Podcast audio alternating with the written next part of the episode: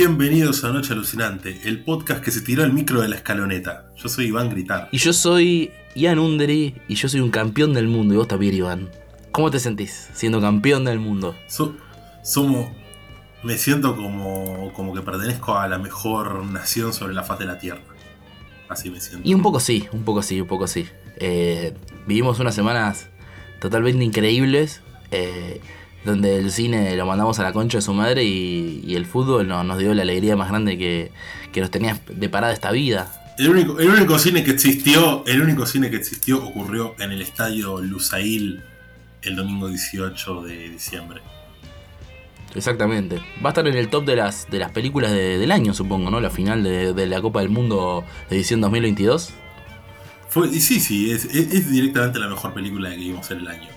Y, y, yo- Bueno, no se me ocurre algo, algo, de, mi, algo de mi lista que, que lo surpase, ¿eh? y la verdad que no. Batman va a superar, eh, no, no, dale, dale. Es mejor, es mejor villano, mejor antagonista. Killian, la tortuga, Donatello, Kiki, Mbappe que el, el boludo del acertijo. el acertijo. Sí, olvídate, el Kiki.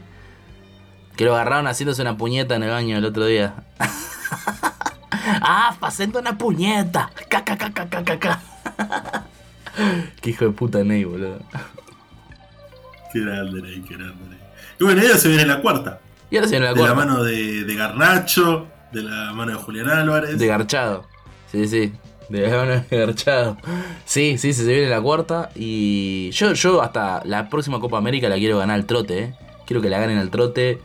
Tipo, no look pass, todos los pases, ¿no? O sea, meando quiero ganar la Copa América 2024.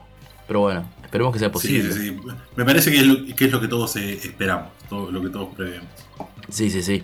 Y creo que vos también viste una, una película que yo volví a revisitar el otro día y me, me gustó lo que pusiste eh, sobre It's a Wonderful Life. Eh, y es un poco lo que le pasó a Messi. En el cine, Primera vez que ¿En la veo, cine? primera vez que la veo. Sí, sí, sí. ¿Eh? no es el único lugar donde a los hombres buenos le, le toca lo bueno al final. Porque en el fútbol también, ¿eh?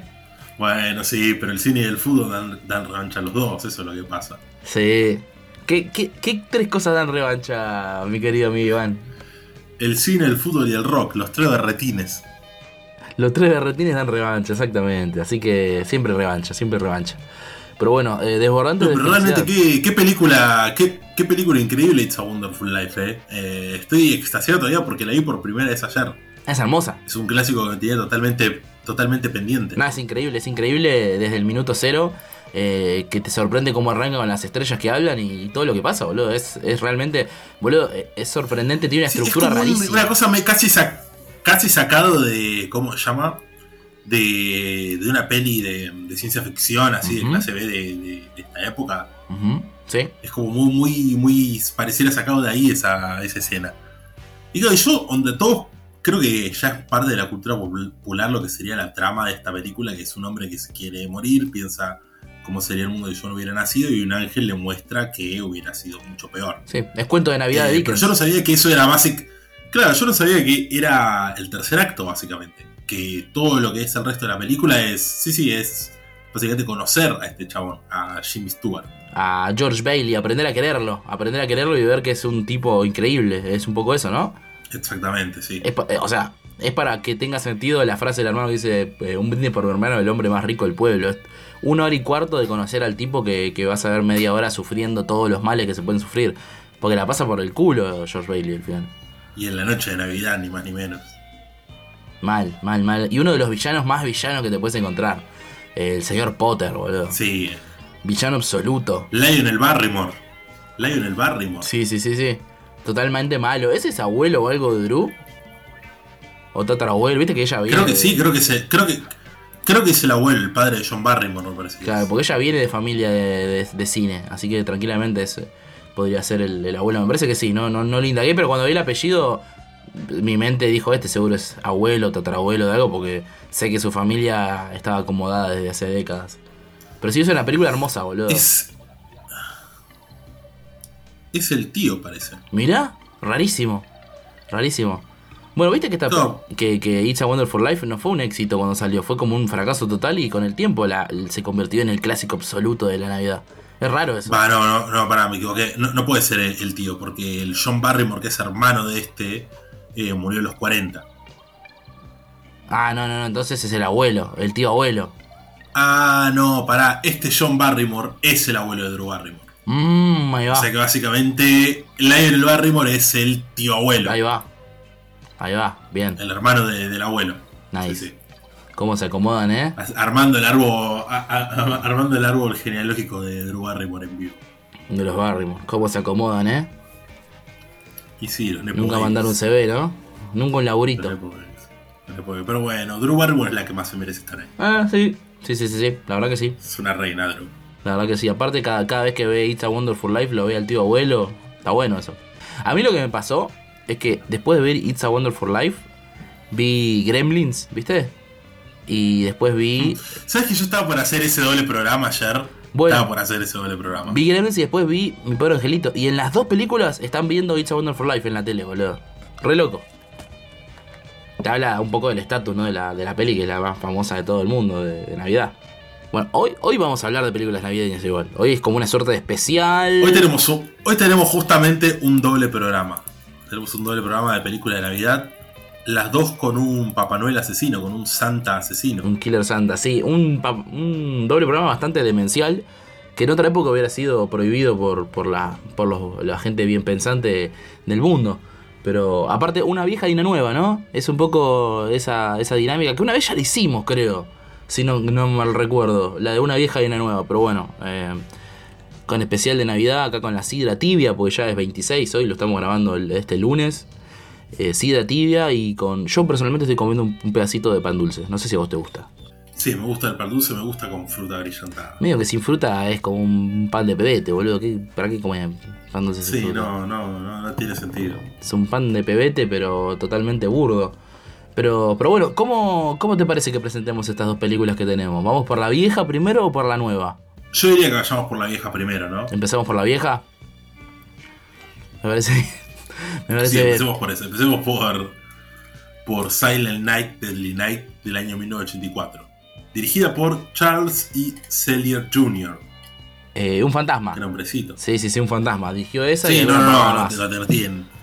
Ahí estoy entrando a Letterboxd de Annihilators y Snow Valley. No, nada, no, existe. idea. Bueno, un- uno de los slashers más famosos de los 80, eh, Silent Night. Es de lo que te salen cuando pones slashers clásicos, te sale este, te sale The Burning, te sale, eh, qué sé yo, a veces te sale Intruder, eh, y, te- y sacando los Halloween y los viernes 13, ¿no? Y te sale My Bloody Valentine, ponele. Sí. Y Pero este está rankeando ahí arriba. Prom Night, Sí. Sí, sí, sí, este es de los Prom que... Night, Toolbox Murders. Claro. Va, Toolbox Murders es un poquito más, más marginal, ¿no? Sí. Y si, y si la lista es un poco más intelectual, te sale Black Christmas. Te sale Black Christmas en el top de, de slashers no canónicos ahí saliendo de, la, de, las, de las sagas. Pero bueno, Silent Night Deadly Night, que es una película muy polémica. En su momento, viste, no sé si viste que, que fue como el foco de, las de, de- de protestas, boludo. ¿Viste como, como cuando en el heavy metal en los 80s estaba Tipper Gore, que quería censurar a las bandas por ser... eh, Sí, sí, con Twisted Sister. Claro. Sí, sí, con Snyder. Bueno, el, eh, básicamente es lo que le pasó a esta película, que tenían protestas en la puerta de los cines, tenía Roger Ebert. Eh, el, el- el Sí. crítico, dijo no, que era una película que of- ofensiva moralmente y que debe ser prohibida y que no sé qué. Y yo, por un poco, es una peli de un Papá Noel asesino, tampoco para tanto. Yo entiendo. Pero ¿por qué tanta onda? Porque. No, no, es increíble. Es increíble porque no, no. están las fotos de las protestas y de los artículos escritos tipo bocha de intelectuales diciendo que esta película era una- un síntoma de la degradación de la cultura norteamericana, que es un asco, que de- no sé, me parece un montón. Pero si bien es una película bastante, eh, digamos, extrema en algunas cosas, tampoco para tanto, no es una cosa, viste, degeneradísima. Siento que lo que tiene es que, en comparación capaz con otros slasher, tiene un tono menos. menos lúdico y más denso, ¿viste? Sí, es un poco más mala leche, ¿no? Siento que la. Sí, sí, sí, es como que la mayoría de los slasher es como. Bueno, sí, el terror, pero también un poco la, la diversión de la creatividad de ver esas muertes. ¿no? Porque. No sé a vos te pasa, pero yo viendo pesa, eh, Pesadilla, eh, Viernes 13 2, no es tanto el miedo que siento, sino más lo, lo divertido de. de eso, de las muertes que, que, ocasiona Jason. Sí, no, definitivamente es un género lúdico. Eh, hay pocos slashers que se toman la ruta de la mala leche como Maniac. Maniac se toma la ruta de la mala leche. Es... Bueno, esta tiene mucho de Maniac para mí, porque ¿qué es lo que pasa? Eh, la mayoría de los slashers yo siento que es común cuando vos conocés quién es la persona detrás de la máscara, quién es, cuál es el trasfondo de este asesino, siempre suele ser algo muy sencillo que se explica o con un flashback al final o con una secuencia introductoria al principio. Y acá no ocurre esto, básicamente es más como una especie de retrato psicológico de este personaje, mismo a lo que ocurre en Meña, que es como vos vas siguiendo todo el tiempo al asesino y te quedas con él, cosa que no pasa en Viernes 13, que no pasa en Pesadilla, que no pasa en Toolbox Murders eh, o, como se llama en, en The Burning. No, no, para nada. De hecho, tiene una estructura rarísima eh, Silent Night, Deadly Night. Hay media hora de que es la infancia, la adolescencia y el trauma de, de Billy. Eh, es, muy larga toda esa parte. básicamente es casi un acto, de hecho. Porque tenés el momento en que visitan al, abuelo, que, es un abuelo totalmente degenerado. El momento en que el Santa los ataca, que es el punto inicial de su trauma, que es un ataque súper salvaje, ¿no? Los mata en la ruta, muy agresivo. Y después eh, tenés la infancia de él en el orfelinato cristiano y ya cuando él es un adolescente, tipo 18 años, que es un chabón re grandote, cuando consigue el laburo, que es como el puntapié inicial a su locura, ¿no? Pero hasta que llegas a la, a la noche de Navidad, a la propiamente dicha Silent Night, Deadly Night de la película, que 45 minutos pasan más o menos, ¿o no? O más, sí, hasta que mata por, mata por primera vez, que es ahí el compañero de trabajo, no donde pasa mucho tiempo. Es muy biográfico en ese sentido. Se parece un poco.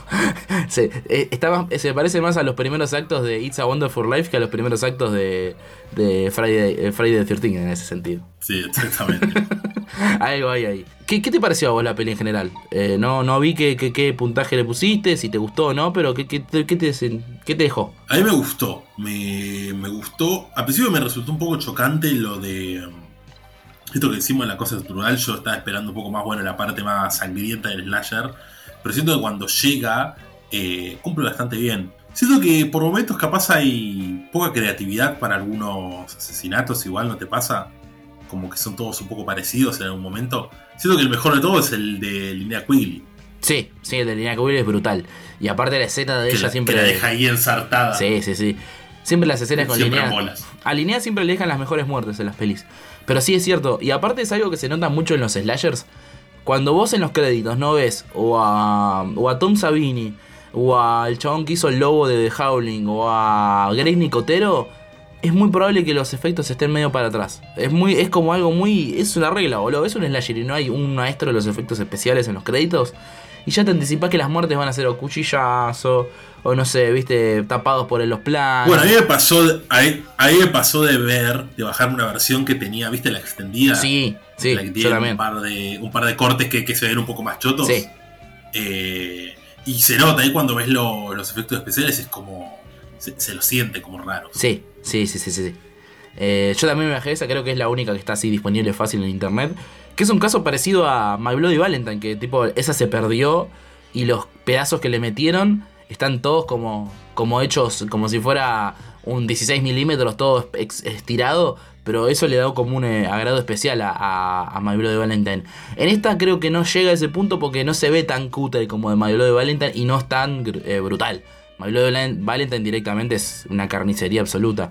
Esta es un poco más tranqui. Igual eh, hay muertes piolas. Yo banco la del trineíto, la del linea enchungada en la pared me gustó y, hubo alguno... Y sobre todo la idea de que el, pibe este esté vestido de Santa Claus me pareció muy lindo, que queda piola la ropa. A mí lo que me gustó es en el final eh, la mala leche que tiene que lo cagan a tiros al cura. Sí. Al cura sordo, boludo.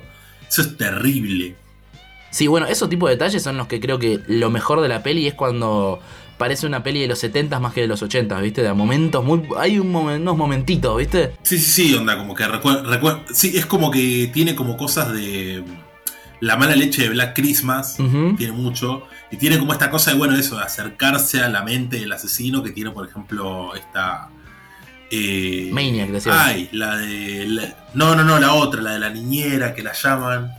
Eh, ah, eh, hasta- eh, When Stranger Calls, decís. Buena Stranger Calls, Sí. ahí está, que viste que el, el primer acto es todo lo de la niñera y después lo, te quedás con el, con el chabón el resto de la película. Sí, desgraciadamente, ¿no? Porque el primer acto es una obra maestra y la película no. Y después, sí, sí, sí. La película, la verdad que no. Se caga, Eh, la primera se caga un poco cuando te vas con él. los primeros 20 minutos son nivel Scream de lo excelente que es y después es es rara, es rara. En general las pelis que siguen un asesino son raras, boludo, tipo Henry se retrata de un asesino, Meña, que esta son raras. Eh, es difícil, eh, creo que mantener esa.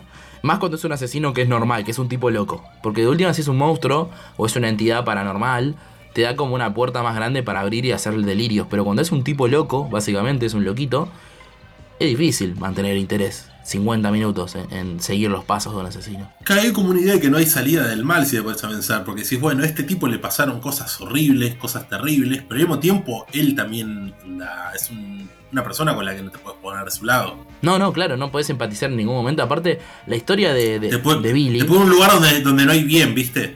Claro, la historia de Billy, o sea, es traumática, es horrible, ¿no? Porque básicamente los padres los, los mató un chabón eh, vestido de santa en la noche de Navidad, les pegó un tiro a la madre que medio que la quería violar porque le sacó las tetas eh, y los cagó a tiros.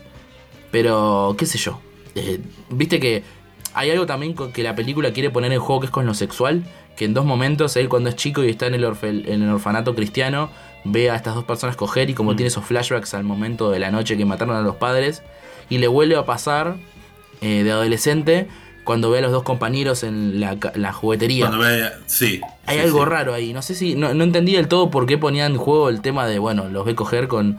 Porque en definitiva, el- cuando el Papá Noel mata a los papás, eh, Papá Noel no, no- no se cogió a la mamá.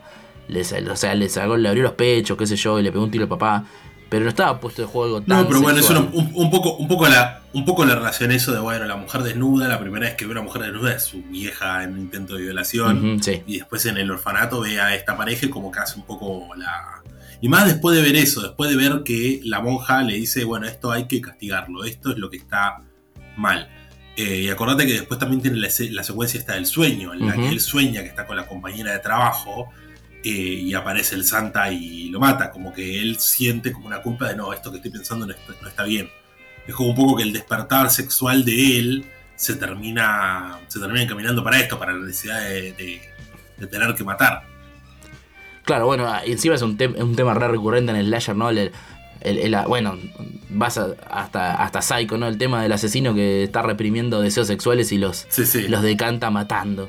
Eh, lo loco es que en general en el slasher el- el- el- la moral de la película está un poco más del lado del asesino que de, que de, que de otra cosa, ¿no? Porque de alguna manera sobreviven la gente pura y, y la gente impura, entre comillas, es la que muere y no hay un, un subtexto de, bueno, che, no, ojo.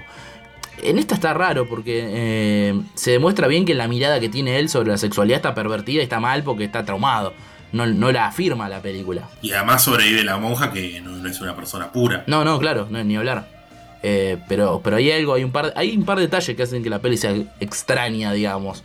Eh, y, que para mí también la hacen un poco memorable, ¿no? Porque siento que hay, hay muchas películas de, Navidad asesinas, pero la estructura de esta, eh, de, de seguir un nene hasta que se transforma en el asesino de la película, y que le veas la cara tan en primer plano tanto tiempo, que ya decís, ah, este es, este es Billy, eh, le da un aire distinto, boludo, le da una cosa ahí, algo especial, no es, no es como vos decías antes, el asesino enmascarado, descubrir quién es el asesino es distinto, es una relación diferente, porque vos te emparentás más con la máscara que con la cara, en definitiva, en otras películas. En esta es al revés.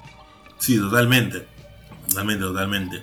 Y, y bueno, eh, creo que la relación que tiene esta peli con la película nueva es, es extraña, porque en esta tenés al Papá Noel asesino, que hay otras películas de Papá Noel asesinos, pero siempre parten desde que es un loquito tipo, viste, para ir al humor, viste la película de Billy Bob Thornton, Bad Santa, que el chabón es un croto que se que consigue laburo haciendo de Papá Noel. No, no, no, no la vi, pero la conozco. Bueno, las películas de Papá Noel asesinos tipo Silent Night, de una más nueva, son así, tipo asesinos que se disfrazan de Papá Noel. En esta es un pibe que no es un asesino, está disfrazado de Papá Noel por laburo y se despierta una cosa an- antigua en él que lo lleva a matar. Y en la peli nuestro queridísimo amigo Joe Veos, hay una cosa rara con ese robot que parece que parece un humano más que un robot, la verdad, no tiene tanta no está codificado como robot en la cara y qué sé yo. Eh, Pero no sé, eh, hay una mezcla ahí entre Terminator y hardware media rara con una película como Silent Night Deadly Night. No sé, ¿a vos qué te pareció? A mí, de estas dos que estamos hablando hoy, es la que más me gustó. Christmas de Christmas. Eh, me gustó, me parece una de. Tiene pocas pelis, pero de las que vi yo me parece que está solo por debajo de Bliss. Y algo que me llamó mucho la atención de esta película es que toda la primera de hora, la primera media hora, es medio una de Linklater. Sí, totalmente, totalmente. Es una hangout. Tiene esta cosa de, los personajes. Claro, de, los personajes ahí charlando que sí, en medio tenés la muerte del personaje de Dora Madison y del novio, etcétera, etcétera. Pero es más que nada ellos dos, ellos, dos teniendo eh, las charlas de que seguramente tiene Joe Begos en intimidad con sus amigos que es hablar de películas de terror, de bandas, etcétera, etcétera, etcétera. De heavy metal. Es un detalle que, claro, que noté que no, no gustó mucho en, en las reviews de Letterboxd. Bueno, me parece extraño, porque siento que le agrega como un encanto extra que este tipo de películas capaz no suelen tener. Que salta capaz más directo al gore y a, y a lo más, ¿cómo decirlo? Lo más psicotrónico, ¿viste? Sí, sí, sí. Eh, para mí hace que eh, te importe un poco más la protagonista. Eh, porque en definitiva es una persona en los papeles un poco insoportable, ¿no? Un poco snob, un poco pesada, sí, sí, sí. Pero con el tiempo, mientras vas hablando con el flaco, decís, che, me caen bien, qué sé yo. Yo creo que sería amigo de gente así. Es, una persona bastante, no sé, querible con, a, medida que avanza la película. Pero si no pones esos 50 minutos de charla, la verdad que a los 5 minutos yo quería que el Papá Noel la haga mierda. Te voy a ser sincero. Por lo que tengo entendido, lo de el robot fue algo que terminó como surgiendo, ¿viste? Que la idea no era que fuera un, este, un animatronic. Claro al principio de la película. Fue algo que fueron como encontrando con, con Joe Begos. Eh, yo siento que es una linda manera de eh, recrear un poco la idea de lo que propone Halloween, ¿viste? Como un mal absoluto, indestructible, eh, y que ese mal esté puesto en la tecnología. yo creo que todo lo que, lo que envuelve a la película va, va por ese lado, ¿viste? el hecho de haberla filmado en 16 milímetros, hay como, hay como una declaración ahí de bueno, que los efectos sean en su mayoría prácticos y no todos. Sí, aparte, algo que está haciendo Joe Begos con las últimas películas, que es cada vez más acentuado, sobre todo en las últimas tres, es que construye un universo de, luces que termina afectando al, universo de esa película que parece otro mundo. Ya las películas de Begos habitan en un mundo donde hay luces rojas, azules y de neón desde cualquier esquina, en el bosque, en todos lados. Y yo te acepto que ese lugar existe en otro mundo, eh, tiene como una, un verosímil bastante particular las últimas de Vegos. Porque es como parece un futuro, un futuro de acá 5 años, ¿viste? Eh, BFW es un poco eso. Esta también me dio como, bueno, de acá 5 años el mundo va a estar así. Bliss, no tanto, pero Bliss es una película que creo que va con los años va a quedar como la película rara de Vegos, que es mi favorita, una de mis películas favoritas de terror de los últimos 25 años. Fácil, Bliss. Pero creo que Vegos no va a ir por ese lado. Me parece que va a ir por otro lado. Creo que va a ser como su anomalía en la filmografía, ¿viste? Yo creo que entre BFW y esta hay tantas cosas en similar, sobre todo el mundo que habitan los personajes. Eh, esa sensación de que hay algo como futurista, pero muy por abajo. No, hay nada realmente de ciencia ficción, pero yo en BFW, en esta siento que es como de acá 5 años. Como de Warriors, ¿viste? De Warriors parece como de acá 5 años. Como, como eso, como mundos que ya, ya pasaron como todas las peores. Mundos que están casi desolados. Sí, sí, sí, sí, totalmente. Como no te imaginas mucha gente, mucha gente por fuera de los personajes que estás viendo. Además tiene esta cosa de, eso, de, de, callback al pasado, ¿viste? A los 80, pero sin dejar que, que, sea, que sea eso, que sea el siglo XXI. Porque, por ejemplo, Mandy también lo tiene, pero se ambienta en los 80, Mandy, ¿no? Sí. Mandy, sí, sí, sí, sí, está ambientada en los 80, me parece. Mandy, bueno, Mandy es un, es muy eso también. Es un retrofuturismo, como le dicen, algo así como es un pasado reimaginado. Eh, la típica de ver los 80 a través de los anteojos del presente, pero Mandy creo que se, va por una cosa media experimental que, que veo. La única vez que lo hizo fue en Bliss, justamente. En esta se mantiene como en una cuestión bien piezo de la tierra, pero con esa estética. Algo que vos decías, que es cierto, que no gustó mucho la primera la, porción de la película hablada y a mí me hizo acordar muchísimo una película que nombré antes, que es Intruder, que es un slasher de los 80 donde actúa Sam Raimi y el hermano. Que es una película hecha por uno de los colaboradores de Evil Dead. Y es una película que se basa en el año nuevo, en, perdón, el día de acción de gracias en un supermercado, ¿no? A la noche. Y vos decís, bueno, acá va a haber un asesino que se va a meter y va a matar a todos. Bueno, no. Pasan 50 minutos que son relaciones entre los empleados hablando de la vida, de música, de rupturas, del laburo, de Ted Raimi escuchando música en los auriculares, de Sam Raimi haciendo chistes, jugando las cartas. Y, se transforma en una hangout movie de repente. Es como decís una, de Linklater. Pero de repente irrumpe un asesinato, ¿no? Y se va teniendo todo hacia el slasher en el último acto. Y es tal cual lo que pasa en, en Christmas Bloody Christmas. Porque tenés todas estas, charlas que atraviesan. Viste que primero empieza en la disquería, después vamos a la juguetería, después vamos al bar y así. Y en cada lugar hablan de algo distinto, ¿no? Hablan de música, hablan de heavy metal, eh, hablan de películas. Y Vegos se da el gusto incluso de, de, reivindicar algunas películas polémicas, ¿viste? En la casa de la piba. Sí, sí, como La Bruja de Hablar 2. Sí, ¿Cuál otra reivindica mucho? Cementerio de Mascotas 2, que yo estoy bastante de acuerdo sí, igual. Sí, ¿eh? Cementerio de Mascotas Cementerio 2. de Mascotas 2 a mí me gusta mucho. Con Edward Furlong. Y es cierto que tiene mejor casting. Tiene mejor cast, es verdad. Tipo, y tiene una de las mejores muertes, boludo, ah. que es cuando eh, con la rueda de la, de la moto. Sí. Esa muerte, boludo, es espectacular. Yo estoy de acuerdo totalmente con esa. No, no vi, creo que nunca vi La Bruja de Blair 2. Me parece que nunca la vi. Pero estoy. Debo decirte que vi la, vi la 2 y no vi la 1. Uy, mirá. Mirá qué loco, boludo. Em, sí, sí, es rarísimo. La 2 la vi igual hace muchos años, una vuelta, una noche por Space. Claro, yo vi un pedazo, eso. Te iba a decir, que es como un grupo y no está filmada en. Es muy peli de Space. Sí, mal. No, no, no es fan footage. No es fan footage. Es básicamente como unos fanáticos de la película. Claro. unos fanáticos de la película que la van a buscar. Sí, sí, y empiezan a pasar unas cosas, pero raras. Es como que no, no tiene sentido nada, boludo. Es espectacular. Bueno, yo la voy a ver para, ver si estoy de acuerdo con Joe Veos. Tiene un par de hot takes igual ahí en la peli que, que banco. Em, y encima la piba tiene una remera de Scream Bloody Gore de Dead, así que, que bien. Yo siempre todo lo que sea referencias a Lemmy y a, y a Dead, y a Chuck Schuldiner, yo estoy de acuerdo. Y, y, viste que aparece Joe Veos en la película haciendo un cameo de, de él mismo, básicamente. Del borrachín, sí, sí. Del borrachín metalero que sale a. que, que, termina hecho mierda. ¿Qué opinas del gore en esta película? ¿Te parece que está a la altura de, las otras de Vegos? ¿Qué, qué, sentís en cuanto a efectos prácticos? Sí, a mí me parece que está muy bien, boludo. Onda. El, plano ese en el que le ensarta el hacha a la jeta en. onda, el noviecito de la protagonista. Sí, eso es buenísimo. Eso es espectacular. Hay, hay un par de planos de. como casi POV del hacha, pero no lo son porque ves al hacha que sean buenísimos, boludo. Tipo, con, una. Sí, me encanta como cuando, eh, cuando se activa, que tenga una cosa casi videojuego, ¿viste? Donde de sí. POV. Sí, sí, sí, sí. Que estés ahí dentro de la máquina, básicamente. Sí, totalmente. Y bueno, para mí igual la muerte más salvaje ya la había visto en el trailer, que es cuando le pisa la cabeza al chabón en la escalera, que es tipo American History X, pero mediante hardware. Intercalado con la escena de sexo. Total, sí, sí, eso es buenísimo.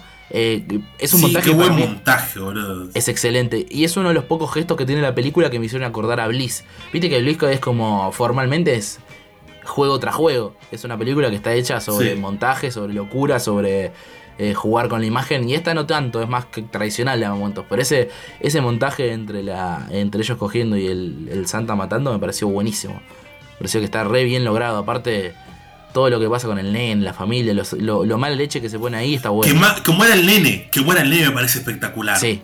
Que muera el nene me parece espectacular, porque uno espera que el nene no muera en las películas, ¿viste? No, las bolas, que Uno espera que el nene no muera. Eh, y acá vos te en la situación que decís, che, pero este es un, un android, un autómata. No tiene por qué, va a pensar con esa lógica. Claro, claro. Y, un autómata. y muere, muere el nene. Un autómata militar un autómata militar que estaba diseñado para pelear contra los enemigos de Estados Unidos y según dice la película, pero ahora lo llevamos a la casa para que sea parte de la familia. Eh, me parece increíble eso. Y eso creo que la une mucho a Hardware, que Hardware eh, creo que dijo, yo veo que es su influencia principal, entre otras cosas, para la peli creo que se recontra nota que Hardware la, la, data, ¿no? Que le hicimos episodios. Y encima también tiene como ese medio guiño a Robocop con las publicidades al principio. Sí, que empiezan las publicidades y después te pasa la, la propaganda de, mm, del robot Santa que va a estar. del robot, sí, sí. Eh, a hardware, de hecho, boludo, ¿no te parece que hay una influencia general de hardware en las películas de Vegos en general, como cómo ilumina? Que el, interior de hardware está iluminado como una película, como lo iluminaría Joe Vegos. tipo rojos, azules y Claro, como do- do- negros. dos, dos o tres colores y listo. Dos o tres colores Sí. y con eso nos armamos toda la escena. Sí, que, que bueno, en hardware es, eh, es el color de la bandera de Estados Unidos y en Joe Vegas es el color de sus pesadillas, básicamente. Pero, pero compro esa influencia, boludo. No, no, no vamos a reivindicar al- a Richard Stanley, que bueno, creo que está en Cannes, no sé dónde está, pero la, el hardware es una obra maestra para mí. Es una película increíble y que, y que este loco la agarre para hacer una Hardware película y- navideña. Y el color cayó del cielo, Sí. debería decir. A mí lo único que no me gusta mucho es eh, Demonio del Polvo. Pero es única, ¿eh? Ojo. No me gusta, pero es una Sí, película que eso solo sí. existe esa. No, no hay otra igual, ¿eh? Es el demonio del polvo y nada más. No, no hay otra que decías, bueno, Pedro se parece a. No, no existe otra. Es la única en su clase. Pero bueno, yo la verdad que Christmas Bloody Christmas me dejó contento. Igual debo admitir que no me, no me enloqueció como BFW y Bliss. Yo si la tengo que poner un ranking la pongo en la mitad. Entre las dos primeras que me gustan pero son muy ásperas. Y las dos anteriores que me fascinan. La pondría en el medio yo. A Christmas Bloody Christmas. A mí esta me gustó un poco más de que BFW. BFW, que es básicamente la Río Bravo y la Asalto del Precinto 13 de, de Vegos, ¿no? Bueno, y viste que en este en esta peli en algunos momentos tiene como esos flashes, ¿viste? Cuando se Sí. están ahí acuartelando en la, en la casa de la hermana y cuando están en la... En la comisaría. Sí. Qué buena onda que haya conseguido la guita para hacer reventar un ca- una, una, una camioneta, boludo. Buena explosión, boludo. Es una explosión. Aparte se nota que, que la filmaron de 47 te, te la muestra, ¿eh? Onda, eh, sí, es un, un plano así en slow motion, es como, bueno, listo, onda, pusimos la Muchacho. guita acá. Sí. Que se vea, que se vea. Muchacho, claro, boludo, chicos. Pegamos el plano con la explosión. ¿Sabes lo que debe ser, boludo? Hacer películas por dos pesos todo tu vida y te digan, che, mira, de acá tenés 30 luquitas para hacer reventar esta camioneta. Muchacho. Ya fue. La felicidad absoluta, boludo. Sí, boludo. Sí, Aparte sí, está muy Sí, bueno, se viene otra de Vegos. Eso, eso me, me Sí. la cabeza. güey. Filmó esta eh, back to back con otra película. Sí, se viene la, se- la segunda de Que todavía, no- todavía no se sabe nada. Nada, nada, nada, nada. Yo, yo tengo ganas, eh, me, me- me encantaría que tengan la misma relación que tienen Bliss y BFW. Que Bliss es como un vómito personal sobre, su- sobre sus intereses artísticos. Y BFW es una- un cuentito tradicional de pe a pa con acción. Que la siguiente Sí. sea como un experimento raro de lo Bliss, ¿entendés? Que esta sea la tradicional, la divertida, la navideña, la que podés revisitar para divertirte. Y la otra sea como un experimento loco en 16 milímetros, filmada con dos pesos. BFW y Christmas Bloody Christmas son también las dos que más, ¿cómo decirlo? Las más abiertamente políticas, me parece, ¿no? A las que más se le nota como, eh, entre comillas, el mensaje. ¿Entendés? Bueno, sí, sí, sí, sí, obviamente, sí, sí, sí. Eh, BFW porque tiene personajes que son veteranos, de hecho, y hay una tensión entre el pasado y lo presente, la juventud y los viejos, y el lugar que le dan a, a Vietnam. Y aparte, algo que pasa en todas las pelis de- con veteranos de Vietnam, Y el hecho de que, de que el protagonista sea Stephen Lang, claro, que obvio. es el obvio. malo de Avatar, Sí, el sí, malo sí, de. Avatar, la película que cambió básicamente el cine del 2008 para acá. Y teniendo en cuenta que, como decimos, yo veo es alguien que va a contramano de cómo se hacen las cosas en Hollywood. Y es fan de Cameron, pero a muerte, yo veo. Pero total, ¿eh? Fan, pero sobre, sobre todo el primer Cameron, ¿no? Eh, Terminator, The Terminator, no Terminator, The Terminator, eh, Aliens 2, The Abyss, todas esas películas, el chabón. eh, yo lo sigo en Letterboxd y le chusmeo las películas que ve y veo que le copan todas esas. Así que sí, definitivamente hay algo ahí. Y aparte no solo eso, en BFW es un rejunte de caras famosas del cine de acción de los 80s y 60s y 70s.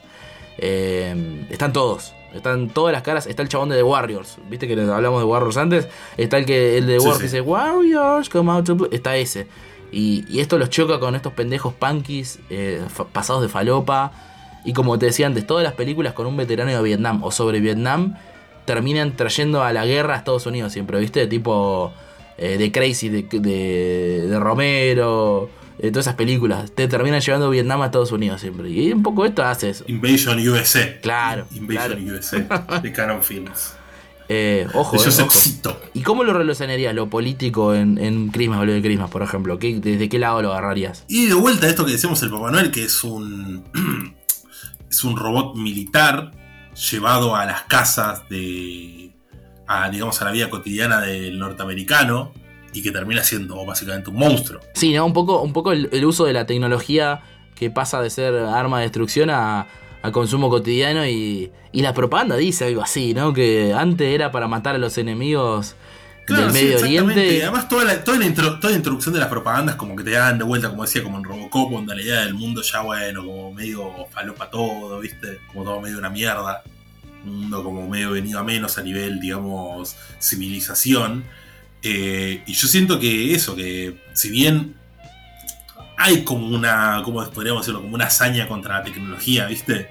Sí hay como una cosa de, bueno, onda, el efecto práctico, el malo es un robot, un robot militar, etcétera, etcétera. Siento que tira todo para un lado, como para la idea de que, bueno, de que el mal, eh, su herramienta es la tecnología. Sí, sí, es cierto. Sí, sí, sí. Ah, eh, claramente hay algo por ese lado que, que la termina emparentando a Robocop, a Terminator, a Hardware, todas esas películas de los 80, pero llevada al presente. Yo para, para ir cerrando, no sé si tenías algo para agregar sobre Christmas Blue y Christmas. Quería entonces decirle a, a Joe que por favor en su próxima película le dé un protagónico nuevamente a Dora Madison, porque en esta aparece como la amiga, la amiga de Tori, la amiga de la protagonista, que, ojo, la protagonista a mí me cayó re bien, me hizo acordar a la de Happy Death Day.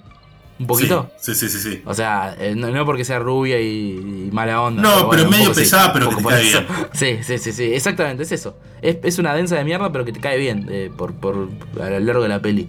Pero Dora Madison creo que se merece otro protagónico. En, en Bliss la rompe y acá está, muestra el culo 30 segundos, pero igual eh, está muy bien. Así que si nos está escuchando Joe Veos, eh, nada, pedirle eso, simplemente.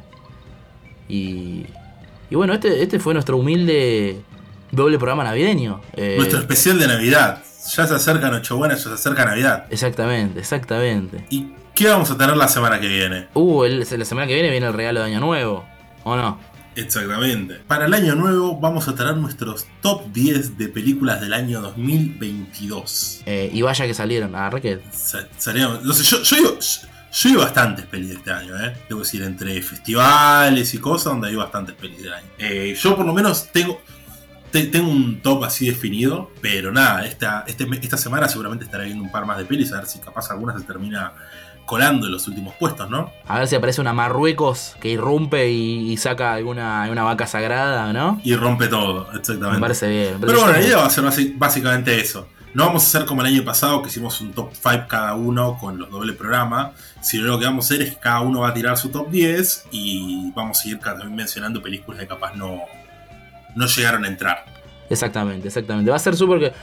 Van, van a haber un montón de películas nombradas y aparte no sé, una variedad también bastante grande me parece. Y un momento también nos vamos a tomar para hablar de pelis que no son de este año, pero que descubrimos este año. Eso es muy divertido, a mí es lo que más me divierte, cuando hablamos de pelis que vimos por primera vez en 2022 y que nos volaron la cabeza, pelis que pueden ser de hace 40 años, de hecho supongo que, no sé si estará o no, pero It's a Wonderful Life es ese tipo de peli, una película que viste por primera vez este, este año y te rompió la cabeza, es eso. Exactamente, exactamente, sí, sí. Es eso literalmente. Pero, pero bueno, creo que va a ser un lindo episodio para cerrar. Espero que les haya gustado este, este especial navideño tardío un poco. Esto ya para comer con la, con la, con las obras, recalentando por tercera vez el asado un poco, ¿no? Exactamente, sí, pero bueno, fue, fue Navidad, no nos pueden pedir mucho. No rompan los huevos, loco. festejar un poco la familia. Venimos festejando hace cuánto aparte. El domingo, fuimos el martes capital. El Navidad. ¿Qué más querés? Y ahora se nos viene Año Nuevo. Año Nuevo, mamita, mamita. Eh, siempre hay razones para celebrar cuando sos campeón del mundo. ¿Hacemos un brindis en el episodio de Año Nuevo, te parece? En el episodio de Año Nuevo hacemos un brindis. Tipo, yo traigo, hago, abro una sidra al lado del micrófono y hacemos nuestros deseos de Año Nuevo. ¿Qué te parece? Exactamente, nuestras promesas. nuestras promesas de Año Nuevo, me parece perfecto. Bueno, gente, esto ha sido todo por hoy. Recuerden que pueden visitar nuestro Instagram, nuestro Twitter para enterarse de todas las novedades. Esto ha sido Noche Alucinante. Yo soy Iván Gritar. Y yo soy Ian Undery.